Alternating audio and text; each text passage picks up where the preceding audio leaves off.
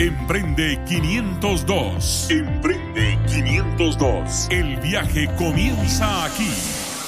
Con una idea, un plan y mucha acción. Te damos la bienvenida al programa Emprende 502. El viaje que muchos quieren, el viaje que algunos toman, el viaje que pocos terminan. Emprende 502, donde los sueños se hacen realidad. Iniciamos el camino rumbo al emprendimiento por TGW, La Voz de Guatemala.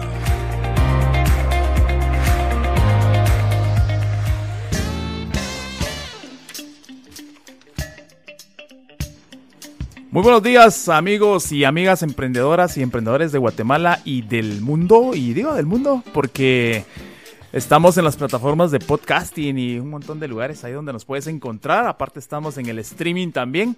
Entonces, bienvenido y bienvenida emprendedor y emprendedora del mundo. Estás en el 107.3 en TGW La Voz de Guatemala y este espacio es Emprende 502 donde hablamos de negocios, hablamos de ideas de negocios y la idea, el propósito de este programa es uh, fortalecer el ecosistema emprendedor de Guatemala. Si vos ya tenés una idea de negocio, ayudarte a que esa idea se convierta en realidad. Si vos ya tenés un emprendimiento, que el emprendimiento se convierta en toda una empresa. Y si ya sos todo un empresario, pues que te conviertas en, en un empresario mucho mejor. Y que todos podamos mejorar y que de alguna manera podamos contribuir a que este bello país pues sea un poquito mejor. ¿Cómo? A través de hacer buenos, buenos negocios. Así que bienvenido al 107.3. Mi nombre es Henry Vicente y esta faena la hacemos eh, reuniéndonos semana a semana, platicando con expertos, platicando con gente que sabe de temas, generando conversaciones que te ayuden a ese propósito que ya te mencioné. El día de hoy pues no es la excepción, tendremos un programa fabuloso. Y es que el tema que estamos tocando el día de hoy eh, me gusta porque es parte de lo que yo comencé haciendo profesionalmente. Profesionalmente me refiero a porque era la forma en que yo ganaba plata, pero no lo hacía profesionalmente, lo hacía empíricamente y ciertas cosas fueron funcionando, pero conforme el tiempo fue pasando yo fui aprendiendo que hay técnicas, que hay habilidades, que hay patrones que uno puede identificar y que si los identifico, si los aplico, pues voy a ser mucho más efectivo en lo que estoy haciendo. ¿De qué te estoy hablando? Te estoy hablando de ventas. Hace 10 programas quizá tuvimos a Philip Wilson por acá y Philip Wilson nos decía algo. Si no vendes, no vas a lograr hacer que tu negocio funcione. Podés tener una mala idea de negocio. Ojo, no estoy diciendo y no estoy animando a que tengas esa mala idea de negocio. Puedes tener una mala idea de negocio, pero si tenés cash flow, generado por las ventas, vas a subsistir. Pero puedes tener la mejor de las ideas y si no sabes transmitir el mensaje de lo que estás vendiendo, definitivamente tu idea no va a trascender. Las ventas es como el aire para nosotros como seres humanos, es el aire para los negocios y de eso vamos a estar hablando el día de hoy, ventas efectivas. Y para eso pues nos visita el día de hoy Harold Saldaña, un muy buen amigo, a quien le voy a pedir por favor que se presente. Harold, bienvenido al 107.3. Gracias, gracias. Eh, eh, muy buenos días a todo el auditorio de Emprende 502. La verdad, gracias Henry por la oportunidad de estar en tu programa. Eh, pues eh, tenemos un poco más de 20 años de estar en este mundo de comercialización. Eh, la verdad hemos comercializado productos, servicios, soluciones, proyectos. Eh, te puedo decir, Henry, que el, proceso es universal. Solo hay que seguir una serie de pasos, aplicar métodos, manejar técnicas, eh, enfocarte bien en el segmento de mercado y nicho meta que vas a trabajar con cada una de tus soluciones y por lo consiguiente, pues eh, vas encontrando las oportunidades de negocio. Sí, definitivamente. Es de identificar patrones, de identificar métodos, entender un poquito a, las personas con quienes interactuamos. Yo quiero partir con algo, Harold, ya entrando en, materia, y es, uh, ¿por qué le tenemos miedo a las ventas? Porque de repente yo creo que es una profesión muy digna, muy emocionante. Estar frente a un cliente es emocionante. Poder uh, argumentar y a través de esos argumentos poder lograr un negocio, llevarte un negocio, es excelente. Hace tiempo teníamos una ruta comercial y les decía yo a los muchachos, es, es, una prueba de fe, porque salís sin nada en las manos y de tu fe depende qué tanto traigas en las manos. Así que es emocionante, pero la gente le tiene miedo. Es lo último que la gente busca como trabajo. La clásica es, aunque sea de ventas, agarrá. sin saber que el que tiene la habilidad de ventas tiene el poder realmente. Pero ¿por qué le tenemos miedo, Harold? Fíjate, Henry, que muchas veces es, primero que todo, porque estamos educados en una cultura que le teme al fracaso, ¿sí? O sea, realmente esa es una de las situaciones más importantes. Yo creo que eh, también siempre tú lo has mencionado en la parte de emprendimiento, que también está por ahí el miedo al fracaso, ¿verdad? Entonces, en ventas pasa lo mismo. Es de estar cara al cliente, es encontrar muchas puertas cerradas, eh, muchas no gracias, muchos no quiero, no puedo, no debo. Y entonces te comienzan a dar muchas excusas. Y lo que pasa es de que tenés que manejar una paciencia, tenés que manejar una resiliencia ante el cliente y eh, tenés que volverle una disciplina porque muchas veces eh, en muchas profesiones no sabemos el porcentaje de nos que tiene que encontrar alguien para encontrar un sí. O sea, diría, es un juego de probabilidades. Es un juego de probabilidades. Entonces, cuando comenzamos a usar las probabilidades, por ejemplo, te diría yo, la gente que, que vende seguros, por decirte algo, en un servicio específico, tienen un porcentaje de cierre bastante bajo. Pues entonces ellos se mantienen constantemente prospectando, ¿verdad? Que es buscando esos nuevos candidatos para encontrar esos sí.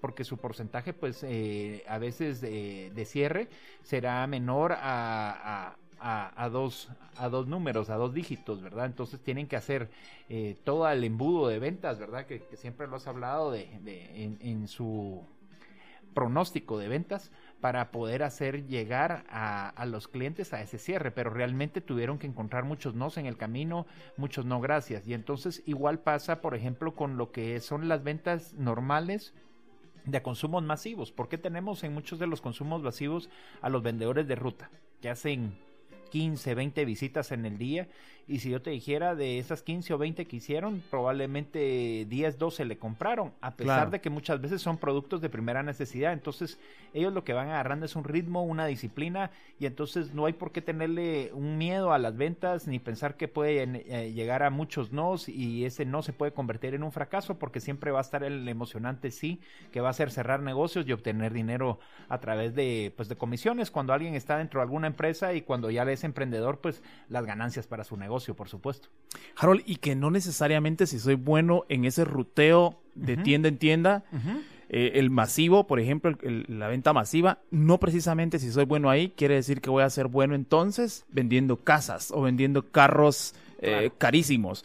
¿Por qué? Porque el comportamiento del cliente es diferente y, quizá aquí es donde viene el desánimo, que alguien que pueda ser bueno atendiendo tenderos, de pronto no va a ser tan bueno ofreciendo apartamentos de lujo. ¿Por qué? Porque el, la cantidad de visitas o la cantidad de presentaciones que tiene que hacer va a ser mucho mayor vendiendo apartamentos que probablemente vendiendo un producto masivo.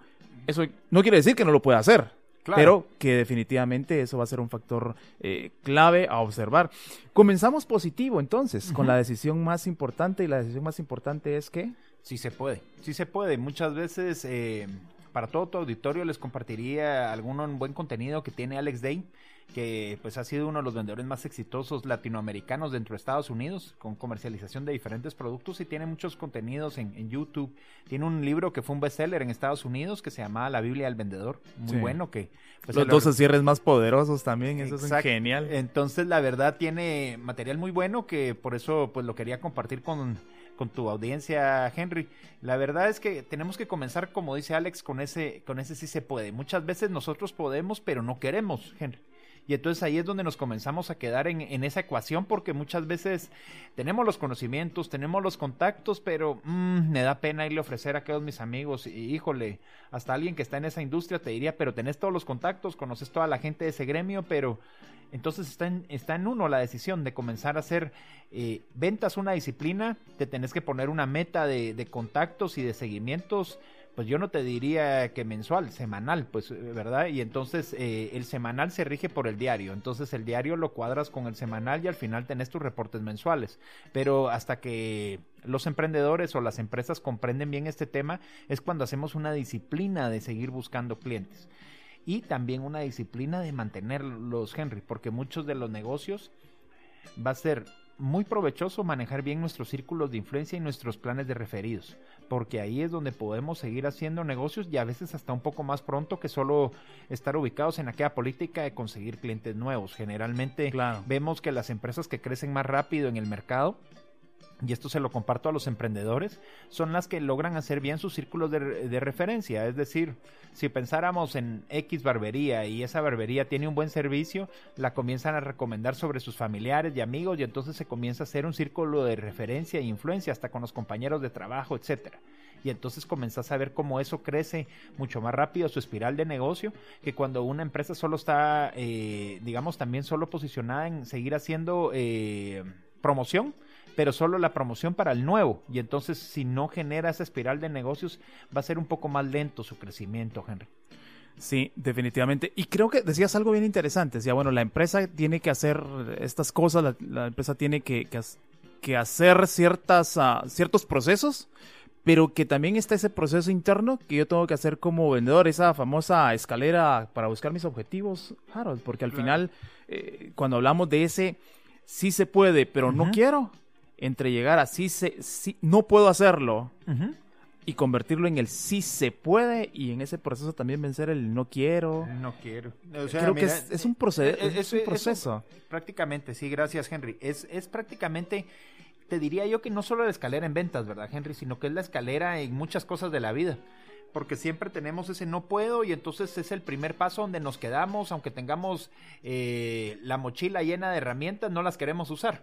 Después pasamos al siguiente escalón que es el quiero hacerlo y entonces en el quiero hacerlo ya tenés la decisión, que ese es el primer paso para muchas cosas en la vida, para los emprendedores comenzar su negocio, para los vendedores comenzar a visitar a, cierto número de clientes, eh, para alguien que va a ordenar sus finanzas tomar la decisión de, de, comenzar hoy, ¿verdad? Regirme por un presupuesto y no tener todo este tipo de costos y gastos tan, tan abiertos. Después pasamos a cómo hacerlo. El cómo hacerlo es cuando comenzamos a aplicar métodos y herramientas que, pues, ¿verdad? Eh, en esta mañana vamos a compartir algunas, ¿verdad? Para la parte de ventas y entonces que se vuelvan eh, ese tipo de soluciones que vas a tener a la mano como una llave como una llave que vas a tener a la mano para abrir una puerta que van a ser las puertas de, de, las objeciones, las puertas de los obstáculos que puedes encontrar en los negocios y poco a poco esas llaves te van a comenzar a, a hacer las oportunidades donde puedes monetizar en los diferentes modelos de negocio que tienen también acá pues tus emprendedores en el auditorio. De ahí pasamos a la parte de tratar de hacerlo. En la parte de tratar de hacerlo es cuando miras todos esos emprendedores, todas esas empresas pues ya constituidas que están tratando de hacer sus planes de mejora. O sea, ya tienen, por ejemplo, un restaurante, pero están tratando de poner eh, más opciones en su menú. Entonces, eh, eh, es cuando podemos darle esa visión al cliente de que le podemos dar algo más. Y entonces comenzás, ya tenés una clientela, pero comenzás a crecer en base a otra porque ya tenés más opciones, tenés una diversificación en tu propio portafolio. El puedo hacerlo en el, otro caso es cuando siempre, cuando ya estás eh, metido en un emprendimiento, en un negocio, es eh, encontrar los momentos donde podés hacer una innovación dentro de lo que ya estás trabajando, aunque ya te está funcionando algo, pero siempre hay una manera de mejorarlo, de agregarle un producto complementario o de hacer tus combos siempre en muchos de los negocios que venden producto, Henry, he visto cómo han hecho los combos y ahora, hoy por hoy, también le está funcionando a las empresas de servicios, que antes solo te ofrecían un servicio, pero ahora te lo pegan a otro y entonces te miras con opción de probar el, servicio que están como impulsando y de ahí te quedas cliente también para ellos por el otro servicio que te hicieron en el combo. Entonces, ese, e, ese puedo hacerlo, ya se pega en los negocios para, para hacer combos, para hacer relaciones de negocios y encadenamientos. Y eh, de ahí pasamos, antes de llegar al si se puede, en lo haré. En lo haré es mantenernos constantes a nuestra visión en los negocios y ese compromiso de seguir creciendo. Yo creo que el ejemplo que nos dan las empresas más exitosas del mundo y muchas de también de las más exitosas de aquí de Guatemala es que siguen en ese compromiso. Claro. De, seguir creciendo, de abrir más sucursales, de poder más, dar más empleo y, de poder generar eh, al final de cuentas esta prosperidad que, que, es buena para ellos como empresarios, pero también es buena para un país. Sostener la propuesta de valor. Sostenible. Así es que se haga sostenible en el tiempo, Henry. Sí, es, es un proceso, ¿cierto? Eh, un proceso que de pronto empieza, si lo viéramos en otra perspectiva, como un deseo luego del deseo tomar esa decisión firme y contundente y por supuesto tener la disciplina para poder alcanzar ese objetivo que estamos buscando, Harold. Así es, la mira, muchas veces he visto a no te diría que solo emprendedores, atletas, a profesionales, a gente que tiene muy buenas cualidades y competencias, Henry, pero por el factor disciplina es que se van quedando, ¿verdad? Y en, y en ventas pasa lo mismo. O sea, te voy a poner un ejemplo. Eh, alguien puede ser muy bueno de ventas, fue el campeón de ventas el mes pasado, pero si eh, porque le dieron el diploma y le dieron el trofeo este mes, ya no sigue atendiendo igual a sus clientes, ya no prospecta, ya no está enfocado en hacer los cierres de negocios, sabes qué va a pasar este mes, entonces ya no va a ser, ya no se va a llevar el diploma de primer lugar en ventas, pero también su promedio bajó y al final de cuentas eh, viene como para atrás. Entonces, eh, si mantiene la disciplina, también he visto a, emprendedores que siguen con esa disciplina en el día a día y entonces siguen construyendo su marca y entonces al final de cuentas cada vez tienen más clientes, porque la disciplina es de seguir en el mercado. Sí, y esto me trae a la mente la, la frase que estaba en el material que me enviaste en la previa de, de, la preparación de este, de este programa, y es que Jeff Bezos dice que si podemos mantener ocupados a nuestros competidores, ellos están probablemente ellos están ocupados en vernos a nosotros, mientras nosotros probablemente nos si nos enfocamos nosotros en el cliente, entonces al final nosotros somos los que salimos ganando. O sea, yo me enfoco en mi cliente y quizá la competencia se enfoca en mí y pierde de vista el objetivo, que el objetivo principal es servirle al cliente. Así es. Con esa idea en mente, te recuerdo que estamos en 107.3 en TGW, La Voz de Guatemala, en Emprende 502, hoy hablando con Harold Saldaña acerca de ventas efectivas para emprendedores. Oímos música, ¿sabes, Harold? Aquí en Emprende 502. Creemos que la música para los emprendedores es como aquel fiel acompañante que está ahí, porque a veces estamos desvelándonos, a veces estamos haciendo, manejando de un punto a otro punto en solitario y probablemente nos acompaña la música. ¿Tenés alguna canción que sea tipo lema, que te inspire o que te, eh, ayude? La, verdad, eh, aquella canción que te dice saber que se puede. Ok. Eh, querer que se puede. Color Esperanza. color de Esperanza. La verdad que es una canción que pues en algún momento siempre la he visto como un punto de, partida. Y eh, pues también eh, con mi familia pues siempre ha sido un motor de, de, empuje para seguir adelante en muchos proyectos. Así que la verdad es una canción que, que me recuerda de que que, que, sí se puede seguir adelante, Henry, a pesar de a veces algunos obstáculos que puedan haber o a veces a pesar de que te digan no, cuando es en la parte de ventas que te dijo no la mejor cuenta que querías obtener, pero tenés que saber que sí se puede y sí puedes ganar el mercado de otra forma y sí vas a poder armar los negocios si seguís buscando. Seguro, esa canción describe totalmente lo que estás platicando, Harold. Así que el regalo de Harold Saldaña para la audiencia Emprende 502, saber que, no, perdón, Color Esperanza de Diego Torres. Sé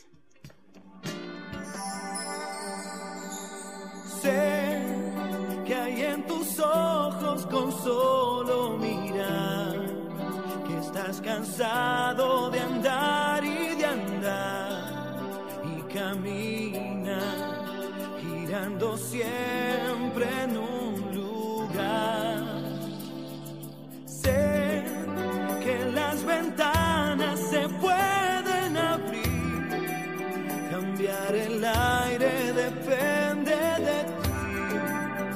ayudará, vale la pena una vez más saber que se puede, querer que se pueda quitarse los miedos, sacarlos afuera,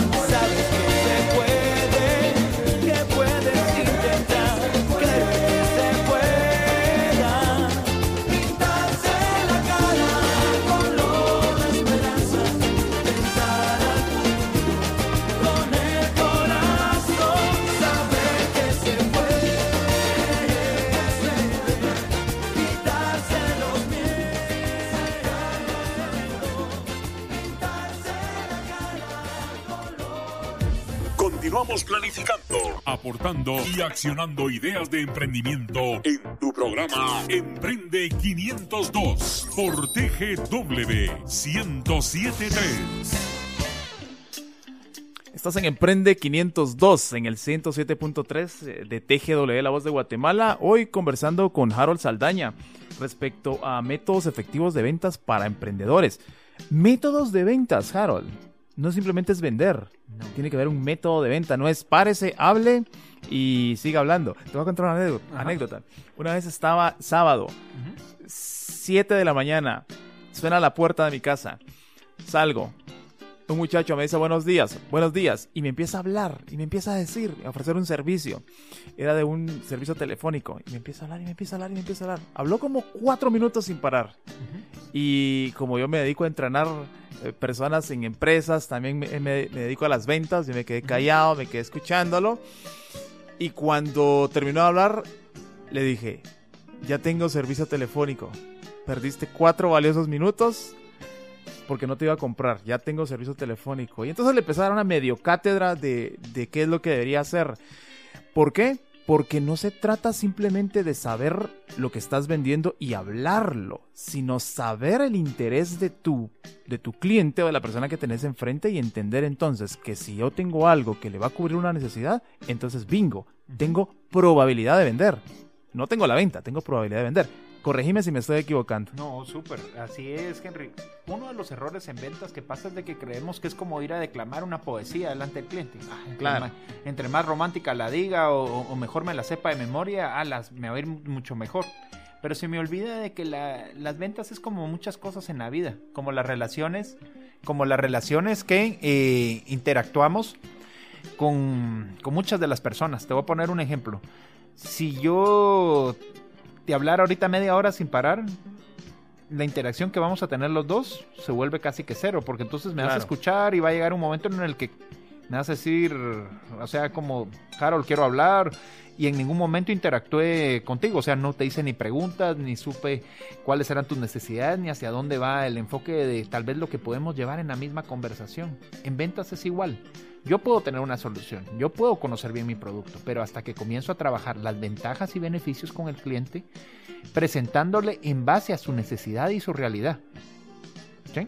Correcto. Es- eh, eh, eso es súper y es súper importante. Si no escucho el mercado, no voy a tener la solución. Te voy a contar algo, Henry. Muchos de los productos que han evolucionado y se han adaptado mejor a nuestro mercado, a pesar de que vengan de otros países, es porque han es- escuchado y han tenido empatía con el cliente. Y si te hablo yo de servicios que se van desarrollando eh, por diferentes tipos de empresas aquí en Guatemala, el, buzón de sugerencias no es toda la, alternativa porque también pueden haber cosas que no van, pero sí te acerca mucho al cliente. Hoy podemos ver que muchas de las empresas pues eh, gastan en tabletas, en, equipos de interacción con el cliente y casi te piden que por favor, antes de que te retires, por favor llenes esa encuesta. ¿Por qué? Porque para ellos es muy importante la retroalimentación. Si no hay retroalimentación, no se comienzan a generar los negocios. Y cabal lo que, que hiciste con, con el, el- el joven de la empresa de telefonía era eso. O sea, él llegó a recitarte un, pro- un poema, te, te quiso impresionar porque tal vez se sabía hasta de memoria todas las generales de las ventajas del servicio que te iba a ofrecer, pero esa no era lo importante. Lo importante era comenzar con una pregunta, preguntándote la más importante, como dijiste, si tenías el servicio, si Claro. querías mejorarlo, si había algo en lo que él te puede servir. Y entonces cuando comenzás a hacer esa serie de preguntas, es como vas haciéndolos enca- encaminami- eh, encaminas la venta, pues, o haces el enrutamiento de las relaciones con los clientes. Si no existe eso, es como no crear rutas para un camino que al final de cuentas querés que el destino sea la venta misma. ¿verdad? Sí, y creo que como, como método al final lo que busca es profesionalizarnos, ser expertos en lo que estamos haciendo y no trabajar de una manera empírica. ¿Y, y por qué digo esto? Porque de pronto vamos a estar conversando cosas que de repente uno dice, bueno, eso no lo aplico yo a las ventas y, y así voy. Sí, qué bueno que no le estás aplicando y así vas y te está funcionando y estás generando resultados. Pero si aplicas ciertas cuestiones y agregas ciertas técnicas o ciertos métodos, vas a ser mucho mejor. Por ejemplo, el análisis FODA. Eh, Sí, eh, en el análisis FODA, Henry, ese nos sirve como un diagnóstico. Muchas veces eh, queremos tener un punto de mejora o a veces hasta de innovación entre nuestras propias empresas o, mejorar ese emprendimiento ya porque ya lo tenemos desde hace un año y queremos eh, visualizar hacia dónde vamos y entonces el FODA se vuelve ese diagnóstico. Es como eh, cuando vamos al doctor y le decimos que nos haga un chequeo general y entonces queremos saber cómo está nuestra respiración, cómo está nuestro corazón, etcétera. Igual es el FODA. Es medir cómo están la, los factores internos de la organización, pero también cómo está el mercado y cómo están esos factores externos. Algo que quería compartir con tu auditorio, Henry, es la parte de cómo manejamos las coyunturas. Ajá. Generalmente veo a veces muy buenos productos, a veces veo también buenos servicios, a veces veo empresas ya de algunos años, pero veo que sus gerentes y, y te puedo decir todos los clientes internos de la organización, es decir, toda la gente que está dentro de la organización, que no está posicionando con coyuntura su propia empresa, ¿verdad? Y esto es porque muchas veces eh, la red de contactos que ellos tienen no los hacen llegar a otras personas. Y a veces sería, como dirían los, los americanos, eh, esto sería como de hacer doble clic y llego. Pero muchas veces si tengo miedo de agarrar el mouse y, y, no sé ni para qué sirve, no lo apacho y no llego y no hago que las cosas sucedan. Entonces yo siempre le recomiendo a la gente que haga su ruta de coyunturas. Y es muchas veces tal vez eh, yo te puedo conocer, pero Henry conoce a alguien más y ese alguien más puede conocer a alguien más. Y si yo lo hago como que fuera una escalera, que muchas veces lo miras hasta en las redes sociales de que tenés amigos en común y ese amigo en común. Esa la sugerencia. Ser, exacto. Y ese amigo en común podría ser amigo de otro. Y así es como podés encaminar muchos de los negocios. Porque cuando estás eh, visitando clientes, el business to business, ¿verdad? Sí. Conocer a este gerente de compras, a este gerente IT, si estás vendiendo tecnología, te puede hacer llegar a otro. Pero si sabes manejar esa coyuntura y esa relación. Por eso es que en las ventas también tenés que hacer un plan de seguimiento, un plan de fidelización y debes de mantener esa lealtad con tus clientes. Porque si solo les vendes y Henry, ahí nos vemos dentro de dos, tres años, claro. la relación se pierde y entonces a un cliente con la competencia que hay hoy en la mayoría de los nichos de mercado, pues realmente siempre van a haber más oferentes que sí quieran tener esa relación con él. Sí, y esto creo que también eh, pensando en que la venta es un intercambio de valor. Uh -huh. Yo tengo una necesidad y alguien me ofrece un servicio que viene a, a, llenar esa necesidad. Y que entonces si yo estoy satisfecho porque esa, esa, ese, esa necesidad fue cubierta, entonces yo también puedo ser el embajador tuyo, Harold. Uh -huh. Porque entonces cumplió la expectativa, llegó la satisfacción, entonces yo me hago un, tu aliado y entonces esa coyuntura se vuelve mucho más poderosa porque yo mismo hago quizá tu trabajo de ventas. Pero ¿de dónde parte? Del buen servicio, de que realmente entendieras mi necesidad, me dieras algo que está justo para cubrir esa necesidad, entonces se genera esa expectativa que fue satisfecha. Te voy a poner un ejemplo, Henry. Cuando a alguien le gusta la comida de un restaurante, casi que ese alguien puede hacer llegar a cinco personas más y pareciera que son cinco mucho, pero puede llevar a su pareja. Si tiene hijos, podría llevar a sus hijos. Si es soltero, podría llevar a sus propios papás. O si está pensando en fin de año ir a celebrar con un pequeño grupo de amigos, a ese restaurante donde comió rico es donde quiere ir. Claro. Entonces, yo conozco un lugar, es, dice uno. Exacto, y entonces va a ser el primero en levantar la mano. O sea, está tan presente la relación y el buen sabor del, del, del, del, restaurante que él tiene en la mente que ese posicionamiento le sigue generando más negocio. O sea, eh, no sé, cuando ya salimos hasta afuera eh, eh, de la ciudad, al interior de la República, ¿por qué miramos esos negocios relacionados a turismo, por ejemplo, Henry? Donde están llenos y a veces de, de, de nacionales, de, de, compatriotas nacionales o a veces hasta extranjeros. Claro. Y si le preguntas la, la, ecuación que ha pasado ahí hasta con los extranjeros es que también ellos están trayendo referidos. Pues, ¿verdad? Correcto. Es que un amigo en las redes lo puso, es de que un compañero de trabajo, un compañero de X institución de afuera de Guatemala también lo jaló, porque ya había venido alguien antes. Entonces la espiral de negocios funciona universal, o sea, estamos vendiéndole a personas y no importa de dónde sea tu cliente, tenés que tener esa relación y, y, crear ese posicionamiento para que se den los negocios también repetitivos, porque realmente, Henry, no ningún negocio sobrevive solo vendiendo una vez. La recompra claro. es la clave para que pueda seguir eh, tener sostenible la marca, pero que también tengas un plan de crecimiento. Cada vez que tengas mayor recompra vas a poder crecer más aceleradamente. Correcto. Hoy en Emprende 502 estamos conversando con Harold Saldaña hablando de las ventas efectivas para emprendedores. Después de la pausa vamos a estar ah, hablando un poco de esos errores que cometemos en ventas. Y bueno, no, no te desconectes, si estás en el streaming pues no lo desconectes, si estás en el, 107, eh, en el dial del 107.3 no le cambies al, al dial. Volvemos enseguida después de una pausa importante de la estación. Después del corte, continuaremos en este viaje rumbo al emprendimiento. Emprende 502 por TGW, La Voz de Guatemala. Estás escuchando el programa donde los sueños se hacen realidad. Emprende 502 por TGW, La Voz de Guatemala. Gracias. Gracias por tu sintonía al 107.3 a TGW La Voz de Guatemala o al streaming si estás en, el, en la transmisión por el streaming. Gracias. Si nos escuchas, eh, nos vas a escuchar en las plataformas de podcast, pues gracias también por escucharnos. Te recuerdo que estamos en Spotify, estamos en Anchor, estamos también en iBox y en TuneIn. Ahí nos puedes encontrar y próximamente estaremos en Facebook Live, Harold. Así que va a estar emocionante todo esto. También vamos a estar poniendo un número de WhatsApp ahí a tu disposición para que te puedas comunicar con nosotros y lo puedes buscar ahí en las redes sociales. Estamos también en Facebook como Emprende 502 Radio, en Instagram como Emprende 502. Si vos sos empresarial y te gusta la red empresarial de LinkedIn, estamos también como Emprende 502, así que no hay excusas para que no nos podamos comunicar. Harold Saldaña nos visita el día de hoy hablando de ventas. Hablemos de errores en las ventas, Harold. Eh, uno de los errores en las ventas, uno de los errores en las ventas, Henry, es el partir de supuestos, ¿verdad? Yo supongo que aquellos clientes no van a querer. Supongo que este cliente va a comprar poquito. Supongo que aquellos clientes mayoristas solo comprarían el de los productos que tenemos en el portafolio, solo el A o solo el C.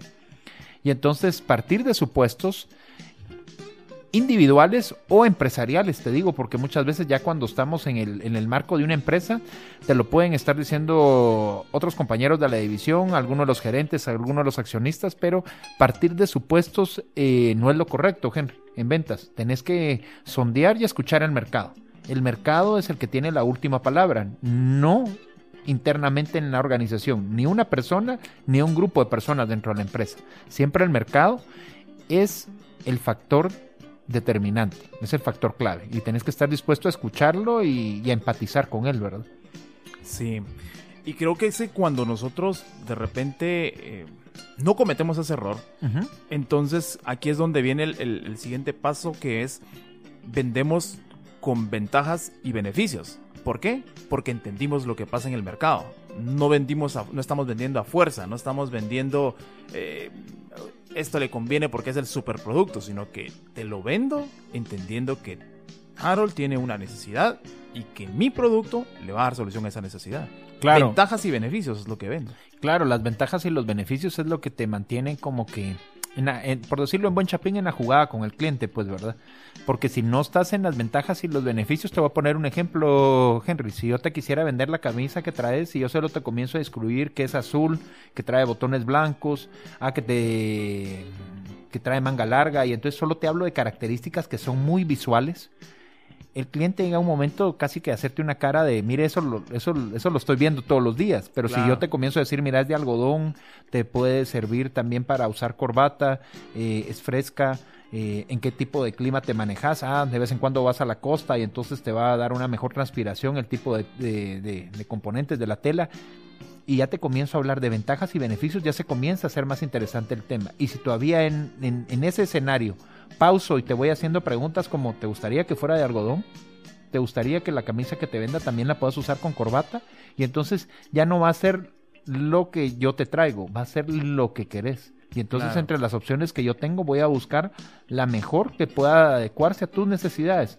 Pero hace, eso hace que, que salgas más contento de la compra y que muchas veces hasta penses, ah, regreso por otra camisa, por ejemplo. Claro, y es que creo que cuando pasa todo este proceso, nos vamos con un buen, un buen sabor de boca, diríamos. ¿Por qué? Porque pensamos, esta persona me entendió, esta persona sí sabe mis necesidades. Y quizá no es que la sepa, sino él sabe preguntar y supo entender y descubrir tu necesidad a través de las preguntas correctas que te pudo haber hecho. Así es. Y eso quería eh, hacer un paréntesis, Henry, y es eh, reconozco que como es un proceso y es un método, reconozco que no hay edad para manejarlo. Sigo viendo a muy buenos vendedores y a buenos también emprendedores cuando ya lo, lo hacen a nivel de individual en sus empresas, que puede ser gente pues ya de una edad avanzada y lo siguen haciendo bien y atienden bien a sus clientes y al contrario, van ganando clientes nuevos cada día también siempre. Pero también veo que hay, bueno, hay una generación de jóvenes que está comprendiendo muy bien el tema y que lo relacionen con la parte de, de inbound o de outbound sales, de la parte, digamos, ya también pegada a las soluciones de comercio electrónico, pero que cuando lo hacen en el uno a uno lo hacen bien. Entonces, claro. este, le quiero compartir eso a, a, a toda tu audiencia porque no hay edad para pensar que no podemos vender bien. O sea, he visto a gente de, de, los dos extremos de edades, ¿verdad? Los que comienzan con su población económicamente activa y también muchos señores que, que, ya están en edad avanzada, pero siguen siendo excelentes vendedores y comerciantes. Y entonces eh, están bien enfocados en el cliente y están escuchando el mercado. Claro, eh, mucha inteligencia interpersonal e intrapersonal la que requiere ese proceso. Promesas, creo que es una, una parte importante en el proceso de ventas, pero que a veces si lo usamos en exceso se nos convierte en quizá una, una herramienta que, que, nos, efecto, nos hace el efecto boomerang, nos golpea y nos golpea a nosotros. Queremos derribar al cliente para traerlo a nosotros, pero nos golpea a nosotros mucho más fuerte. Harold, ¿cómo manejamos las promesas? Eh, mira, una, uno de los errores de mercado es ese. O sea, generalmente eh, vemos que hay muchos vendedores que quieren exagerar su promesa. Y el problema es de que esto lo hacen en el momento de buscar el cierre de ventas pero el cliente casi que te escucha y anota todo. Y también hay que tener cuidado cuando le das eh, al cliente las cuestiones por escrito, ¿verdad, Henry? Porque todo lo que le pongas por escrito se lo tienes que cumplir. Y entonces no puede quedar como una promesa desmedida algo, porque entonces lo que después va a causar es una insatisfacción después de la compra. Claro. ¿Verdad? Entonces debemos de lo que se promete, cumplirlo a los clientes, ¿verdad? Y tampoco eh, dejar de visualizar los valores agregados del producto porque muchas veces tampoco los ponemos, ¿verdad? En esa compraventa, ¿verdad, Henry? Entonces lo que hacemos es también perder eh, el enfoque de la visualización de la satisfacción del cliente porque él cree que ya solo compró una solución y tal vez te estoy vendiendo un botiquín y el botiquín casualmente te lo ven, no solo te lo vendí físico, sino que ya iba hasta con, con algunos medicamentos o algunas cuestiones básicas de primeros auxilios y entonces si te lo describo todos los beneficios del botiquín que te vendí, también eso hace una mejor promesa y una mejor relación de valor para el cliente. Sí, definitivamente que es, yo recuerdo que hace un tiempo ah, hicimos una compra y la compra tenía ciertas especificaciones y bueno, cuando lo observamos, vimos qué interesante, trae estas especificaciones, nos interesó, lo compramos, pero cuando vino traía un plus, traía un extra, creo que era el empaque el que traía como uh -huh. extra. Y la verdad es que fue nos enganchó mucho más porque decimos porque porque ya ya estábamos satisfechos en adquirir este producto a X precio. Uh -huh. La venta ya se había concretado, pero cuando llega a tus manos y recibís aún más lo que percibís es mucho más valor. Lo claro. que percibís es de pronto, wow, esta gente no solo me cumple lo que está diciendo, sino aparte de esto me consiente. Y creo que esas son las, las promesas que de repente a veces hacemos, a veces prometemos de más y no cumplimos. Entonces quizá como que, bueno, voy a cumplir lo, primero la propuesta de valor que yo le estoy lanzando, la voy a cumplir, partamos de ahí, y luego quizá le voy a dar un plus para que realmente este cliente quede enamorado totalmente de, de mi marca. Ahora hablemos de la venta aplicada. Uh -huh. La venta aplicada es esa serie de pasos que debes de cumplir en el proceso, o sea, tenés que cumplir un acercamiento al cliente, ¿verdad? Muchas veces he visto a, a muchos vendedores que piensan dos veces darle la mano a un, a un, posible cliente y entonces ahí primero que todo Henry lo que está pasando es que no tenés un acercamiento persona a persona o sea a un cliente claro. hay que darle la bienvenida darle la mano pase adelante recibirlo de la mejor forma cuando lo tenés eh, en una atención en un showroom, pero también cuando uno le toca hacer esa visita empresarial que uno anda ofreciendo sus productos o servicios, hay que dar la mano en los lugares, hay que acercarse a las personas, hay que preguntar, hay que interactuar, hay que saber esperar también, porque muchas veces te dicen, miren, en esta ocasión no lo voy a poder atender, pero sí la siguiente hay que saber dar ese seguimiento. Y entonces el primer paso es el acercamiento Después debes de enfocarte en detección de necesidades, o sea, cómo vas a manejar ese proceso de poder identificar qué es lo que necesita cada cliente. Por muchos años vendí proyectos y lo que me daba cuenta es de que tenía que escuchar la parte propia de cada empresa, porque no habían dos empresas iguales en Guatemala y entonces Claro. tenía que vender el proyecto a la medida en base a las necesidades puntuales de cada una de las empresas que me tocaba visitar. Eh, después de que tenés la parte de detección de necesidades, tenés que vencer objeciones. Alguien me decía, mire, es que no hay objeciones, entonces es- me da más pena cuando tampoco no hay ninguna objeción, porque entonces muy probablemente lo que va a pasar es que te van a aplazar demasiado para quererte comprar, porque no tenés ninguna Todavía estamos en el proceso de indecisión, probablemente. Exacto, y entonces no tenés ningún, ningún factor determinante para el cliente. Pero me te digo, vamos ya en el negocio y te diría yo casi que nos subimos en el caballo para, para cabalgar cuando ya tenemos la oportunidad de tener una objeción enfrente. Cuando un cliente te- a veces te quiere decir, mire, está un poco alto el precio, pero entonces comencemos a negociar y entonces comenzar a negociar el precio con un posible cliente no es malo porque muchas veces es la oportunidad de comenzar a, gestionar ese cierre y muchas veces también cuando te dice, mire, ¿y para qué más sirve su producto? Entonces esa es la oportunidad para que también seas más amplio en las ventajas y beneficios y que puedas encaminar a- a ese cierre. También cuando te comienzan a preguntar, mire, eh, ¿y cuáles son los métodos de pago? Y entonces ahí ya te está dando una señal, pues. Pero todas esas objeciones nos llevan al cierre, Henry. Lo que tenemos que estar es atentos. Como Claro. te digo, el problema es cuando no hay objeciones. El problema es cuando te topas con un cliente que te atendió, fue muy educado, te recibió, pero no te tiene ninguna objeción y solo te dice, ah, bueno, gracias. Pero ese bueno, gracias no te lleva a ningún lado, ¿verdad, Henry? Entonces es mejor encontrar, mire, cuál es el punto determinante para usted. ¿Cómo sería algo interesante mi producto y servicio para que hiciéramos el negocio? Si no es hoy, en los próximos meses. Dígame qué podamos servirlo. ¿En qué me puedo ampliar? ¿Qué quiere saber usted de nosotros? Y entonces hay que descubrir esa objeción porque si no la encuentro, no tengo mi punto de partida para llegar a un cierre. Que es el siguiente paso donde en los cierres, pues mencionabas al principio de nuestra conversación los 12 tipos de cierres que maneja Alex Day, que son muy buenos, los pueden buscar ahí en YouTube. Pero yo te diría que hay que buscar el cierre generalmente el de dos alternativas. Ese es otro de los errores que pasa en Sí. ventas y es muy común que alguien llega con cinco opciones para el cliente y ya con cinco tu mente está pensando como que si fuera un abanico de colores, pero no tiene dos en la mente puramente. Entonces traten de dejarle siempre a sus clientes, por favor, emprendedores, dos opciones. Traigo una opción de mi producto en A, como quien dice agrandado, y traigo una opción en B un poco más pequeña.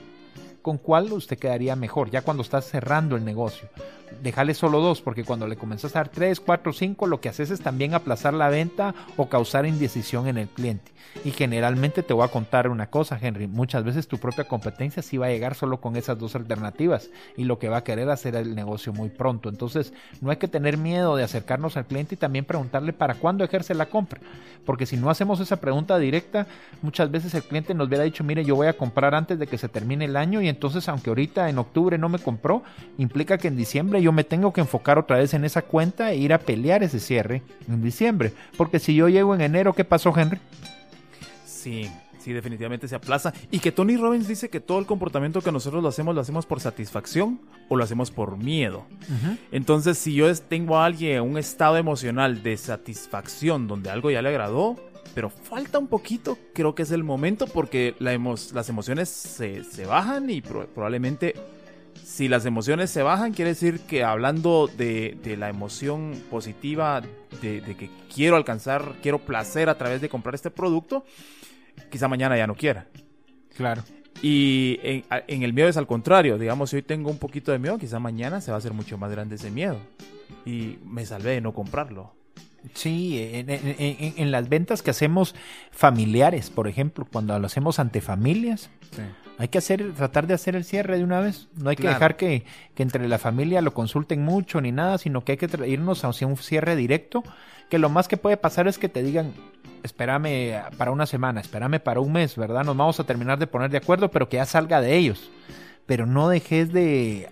eh, ahí sí que de tirar ese anzuelo para buscar el cierre, porque eh, tampoco dejar de aprovechar esa oportunidad de donde estaban todos juntos, donde todos pudieron decidir el color de algo, donde todos pudieron decidir la opción de algo, eh, es llegar a veces a una conclusión en equipo, que puede ser muy buena también.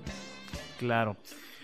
Mira, me llamó la atención algo que, que me enviaste y es utilizar el storytelling Ok. para la venta. Háblanos un poco de eso porque me parece supremamente interesante. Gracias, gracias Henry. Mira, generalmente los chapines usamos un bad storytelling, nos dirían los extranjeros. Ajá. Usamos una mala historia para presentarnos eh, ante un lugar. Te voy a dar un ejemplo. Si yo ahorita antes de venir a la radio entro aquí a tu cabina y te vengo diciendo de que qué molesto era tal vez toparme con mucho tráfico, que un semáforo me tardó demasiado tiempo, de que híjole me tocó hasta cambiar llanta y entonces te vengo contando como quien dice una historia complicada una historia de muchos esfuerzos para llegar acá.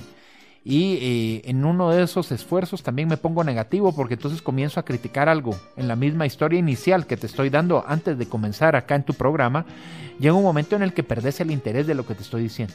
Y entonces al perderle el interés, casi que me podrías llegar a decir, Harold, mira, nos platicamos mañana. Y Tengo algo que hacer, me voy. Exacto, tengo algo que hacer o, Sí. o discúlpame. Y entonces eso lo que cierra es la oportunidad a que primero sigamos conversando. Claro. Pero me- situémonos, eh, Henry, en la parte de los negocios.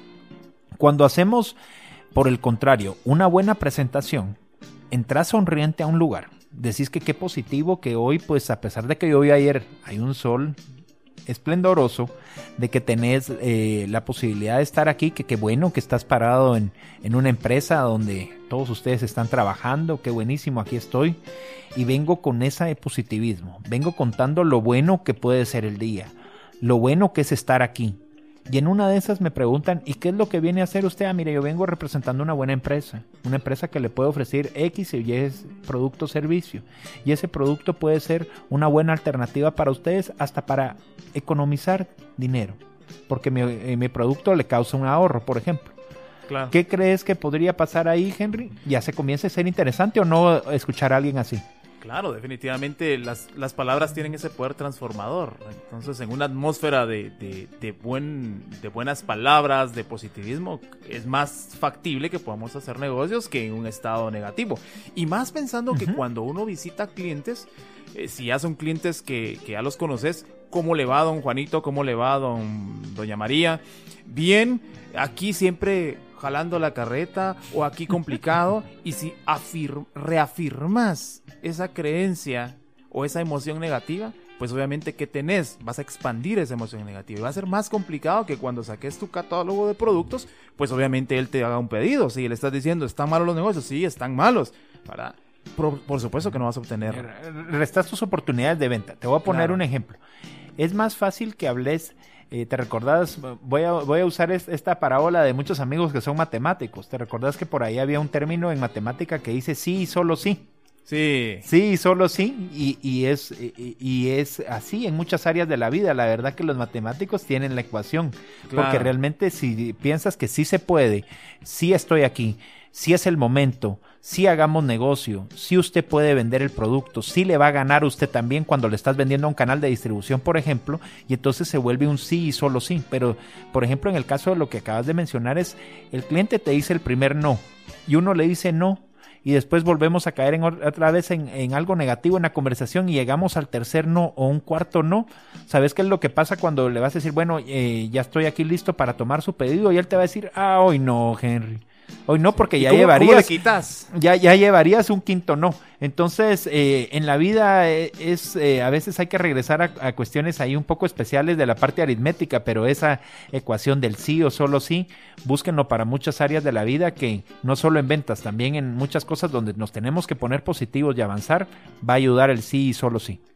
Sí, definitivamente ya no vas a poder quitarle la batuta emocional y creo que eso es lo que pasa, que hay, hay un juego de emociones cuando estamos en el proceso de ventas y el vendedor profesional es el que tiene la batuta de esas emociones, haciendo probablemente creer que la, quien tiene las, la batuta de esas emociones es el cliente.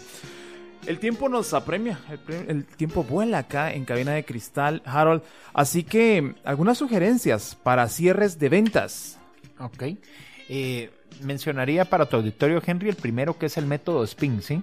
¿ok? Muchas veces el método SPIN está basado en las mismas letras que lo componen. La S es comenzar con preguntas de situación, ¿sí?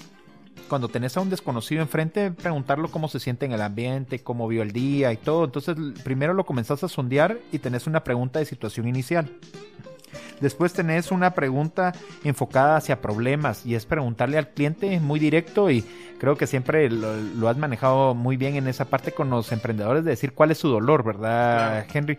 Y entonces eh, encontrar ese problema, ese factor donde podés causarle una solución al cliente, hay que buscar las preguntas adecuadas dependiendo del producto o servicio y cómo situarlo en ese nicho.